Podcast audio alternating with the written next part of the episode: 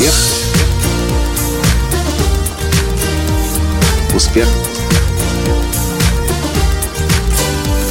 Успех. Настоящий успех. Ну вот, не успели мы прилететь в Мексику, в город Пуэрто-Ваярта, как тут же таможня нас вжарила на деньги. Здравствуйте! С вами снова Николай Танский, создатель движения «Настоящий успех» и президент Академии «Настоящего успеха».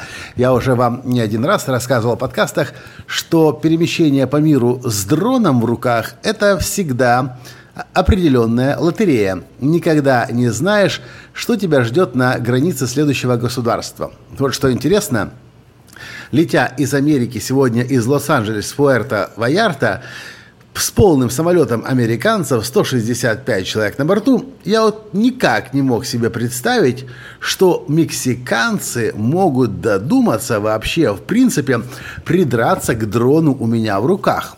Но мы прошли границу легко и быстро, подходим по, по, э, к таможенному пропуску, и женщина мексиканская спрашивает, а что это у вас в коробке в руках?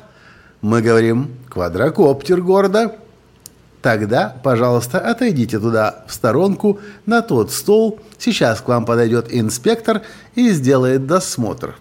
Приходит инспектор, его ничего не интересует в наших вещах, кроме этого дрона. И сразу задает вопрос, сколько стоит ваш дрон? Мы четко отвечаем, 1200 долларов. Мы знаем, сколько он стоит в Америке. На что инспектор говорит, он не может стоить так дешево. Это какой дрон? DJI Phantom 4. Хм, вы можете доказать, что Phantom 4 стоит 1200 долларов?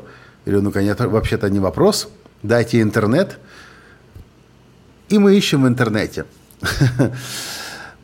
Интернет не подключается. Я говорю, вы у себя можете посмотреть? На что мне таможенник говорит, если я посмотрю, он будет определенно стоить дороже.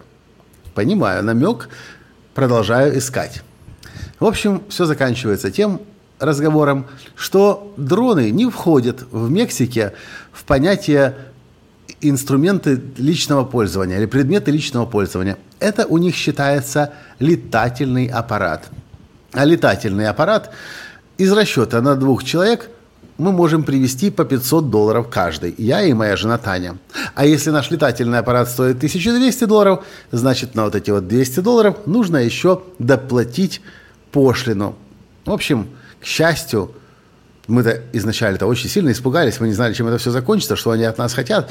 Он начал говорить, что дрон стоит 2000 долларов, а мы теряемся, мы не можем понять. Но как нам теперь доказать, если интернет не работает? В общем, к счастью, что к счастью, это обошлось нам всего лишь в 40 долларов. Мы их заплатили и счастливые, радостные побежали дальше искать такси, чтобы приехать в гостиницу.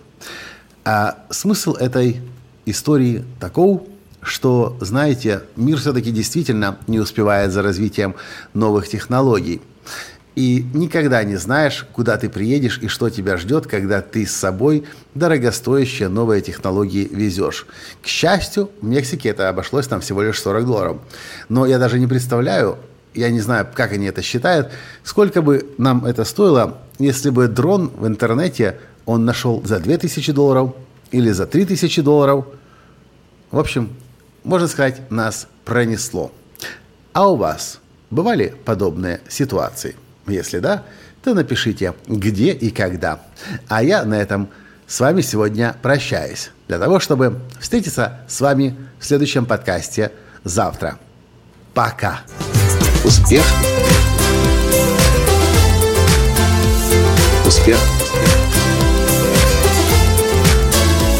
Успех. Быть счастливым,